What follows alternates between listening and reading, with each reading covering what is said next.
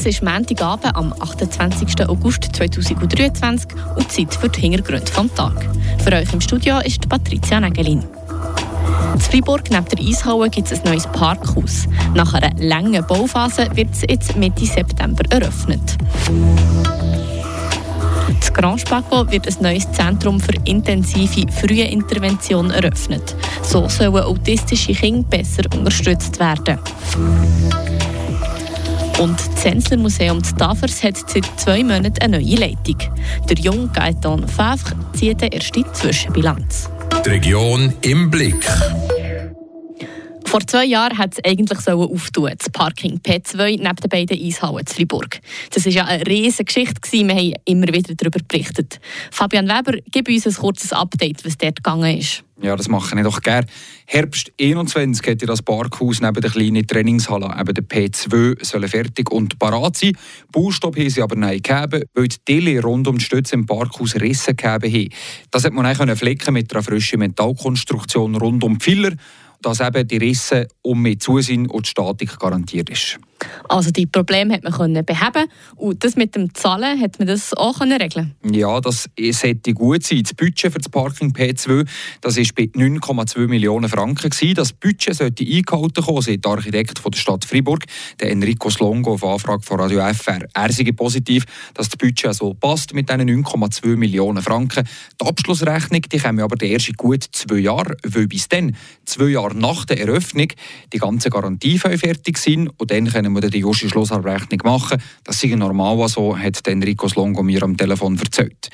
Die ganzen Verzögerungen und Anbesserungen, die hier müssen gemacht werden wegen der vorhin angesprochenen Probleme, die haben mehr Kosten von 1,1 Millionen Franken verursacht. Die spüren die Steuerzahler aber nicht. Von diesen 1,1 Millionen Franken muss die Stadt nichts zahlen.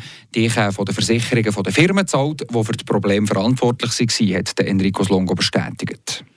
Du hast es schon angetönt, du hast vor Eröffnung geredet. Wann ist es denn jetzt endlich so weit? Kommt das Parking jetzt eröffnet? Ja, jetzt ist es dann endlich so weit.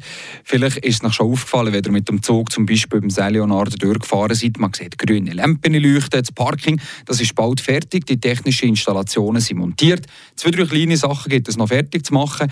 Mitte September Eröffnung vom Parkhaus P2. Das genaue Datum hat mir Enrico Longo nicht bestätigen Ist noch nicht von allen Seiten bestätigt gekommen, der Stadtarchitekt von Fribourg gesehen. Und dann bleibt noch eine Frage. Wer kann denn das Parkhaus brauchen? Zum Beispiel bei den Matchen von Fribourg-Gotteron? First come, first serve ist das Motto. Also, der schneller ist der geschwinder. Gotteron hat mit dem Parkhaus nichts am Hut, hat der John Gobi, der CEO von Gotteron, bestätigt. Sie haben schon genug Plätze, die sie in den Abonnementen zur Verfügung stellen. Im frischen Parkhaus da kommt niemand drin, also mit Parkkarten zum Beispiel. Sprich, es ist schlicht einfach ein öffentliches Parkhaus, das da gebraucht kommt. 238 Plätze hat es, normalerweise 10 Plätze für Leute mit eingeschränkter Mobilität. Während dem Match von Gotteron aber, da sind es zwischen 30 und 50 Plätze für Leute mit eingeschränkter Mobilität hat der zuständige Gemeinderat, Pierre-Olivier Nobs, gegenüber der Zeitung La Liberté bestätigt. Und sonst eben, wie gesagt, für Gotro Match, solange man einen Platz hat, kann man parkieren. Offen ist das Parking P2 für alle. Der Kanton Fribourg geht bei Früherkennung von Autismus einen neuen Weg.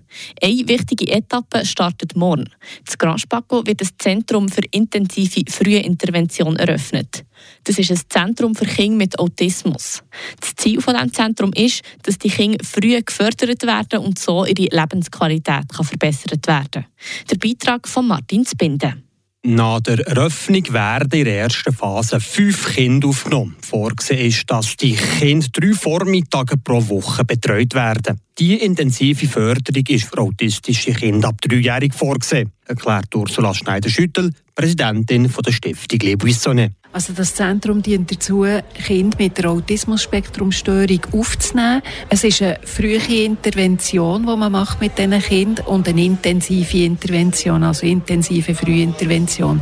Man probiert sie so früh wie möglich zu diagnostizieren, hierher zu bringen und zu schauen, dass sie einen ersten guten Entwicklungsschritt machen können. So wird man früh helfen Also das Ziel ist vor allem, dass man Kinder relativ früh kann ihrer Entwicklung fördern kann, für dass sie nach äh, einer gewissen Zeit dann auch bereit sind, in eine normale Schule zu gehen, unter Umständen, oder einfach, dass sie so gut wie möglich vorwärts kommen.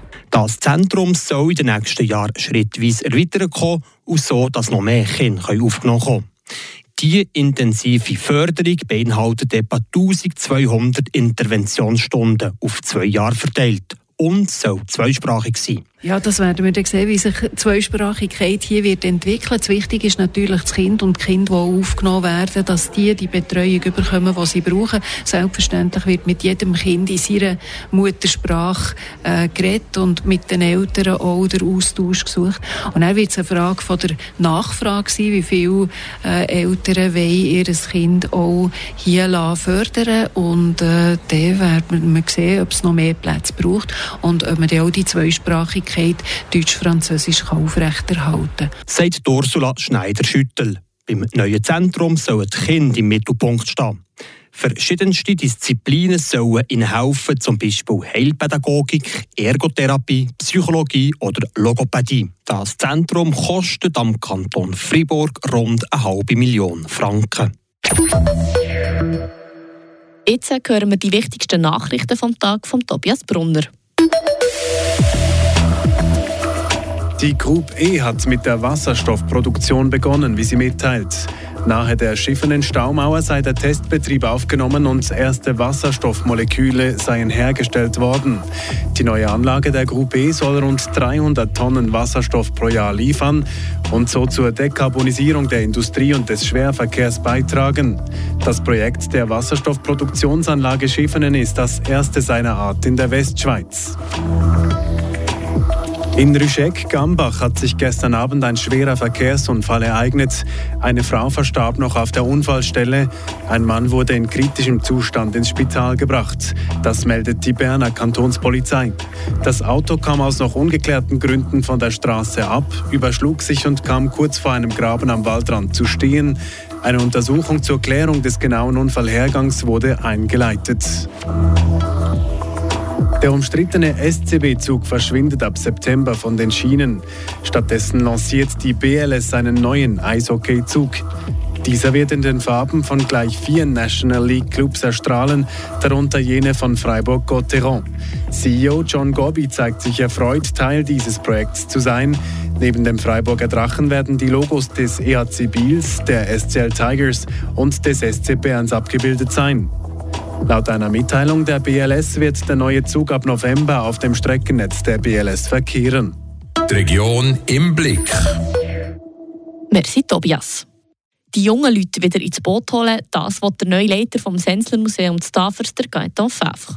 Der 29-Jährige ist seit zwei Monaten im Amt und zieht mit dem Fabian Ebischer eine erste Zwischenbilanz. Der Gaetan Favre hat an der Uni Fribourg Zeitgeschichte studiert und macht jetzt gerade einen Master in Geschichtsdidaktik und öffentliche Geschichtsvermittlung.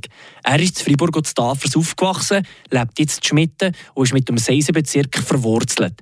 Nach zwei Monaten als Museumsleiter ist er zufrieden, wie es angelaufen ist. Wir haben sehr Freude gehabt, wie die Leute gekommen sind, auch wie sie an den, Ver den Veranstaltungen teilgenommen haben, wie zum Beispiel sehr schöne Museumstour machen auch wenn es sehr warm war. Ähm, mit über 30 Leuten haben wir wirklich einen schönen Ausflug ins Museum machen können, auf das Velomuseum Fribourg und sind auch mit zurückgekommen. Und etwas freut den neuen Museumsleiter Besonderes. Wir haben auch mit sehr vielen verschiedenen Leuten zusammenarbeiten und haben dort eigentlich gefunden, dass die Leute äh, sich das gerne machen, sich beteiligen und auch gerne mal etwas selber mitgestalten. Und somit sind wir sehr zufrieden. Wir haben etwas über 1000 Besuchende gehabt, die ins Museum sind gekommen, ähm, ohne jetzt noch Trauungen äh, dazu zu zählen. Also wenn man die mitzählt, dann haben wir äh, sehr viele Leute gehabt. Ähm, und das, obwohl dass es zum Teil nicht so Museumswetter war, gerade in der, in der, heissen, in der heisseren Phase in der letzten Woche. Für die Zukunft wird der Gaetan einfach um mehr junge Leute ansprechen, für ins Cäsler Museum zu kommen. Jetzt gerade hat die neue Ausstellung angefangen, wo es um Trachten geht. Nicht gerade etwas für die Jungen. Es sind gerade die jungen Leute in der Trachtenwelt, die die Zukunft von dem Verein, also von dem Wesen werden prägen. Und wir werden auch trachten, also die Kernzeittöchter zum Beispiel, man kann treffen, hier die Tafels, wo sie nicht genau hier sind. Also ich glaube, die jungen Leute werden hier durchaus präsent sein. Es ist nicht das Thema, das nur von alten Leuten ist. Es ist ein generationenübergreifendes Thema, die Trachten.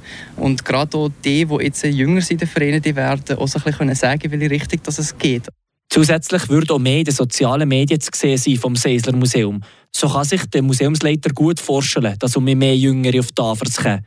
Wie sieht es denn innerhalb des Teams aus? Wie hat sich der Gaetan Favre eingelebt? Wir sind zusammen kegeln und probieren wirklich also eben so ein als, als Team zusammen dass wir, dass wir mehr im Austausch sind untereinander und äh, dass wir auch bilateral mit gewissen, mit gewissen Stiftungsräten welche Projekte verfolgen ähm, dort zum Beispiel mit der Sammlung habe ich jemanden im Stiftungsrat, der mir dort hilft und wo wir vorwärts gehen oder bei der Vermittlung. Also da sind wir wie auf verschiedenen Spuren ging um unterwegs, aber in engem Austausch. Also das ist sicher etwas, was wir verstärken, dass wir wirklich probieren, Kommunikation untereinander zu verstärken ähm, und dass wir auch an den Anlässen, die wir haben, uns ab und zu mal sehen und wirklich direkt austauschen. Sagt der Leiter vom Sensler Museum, der Gaetan Favre. Und das war es mit den Hintergründen vom Tag. Ich wünsche euch einen schönen Feierabend. Für euch im Studio war Patricia Nägelin. Das bewegt heute Freiburg. Freiburg aus seiner Geschichte. Ging auf frapp.ch.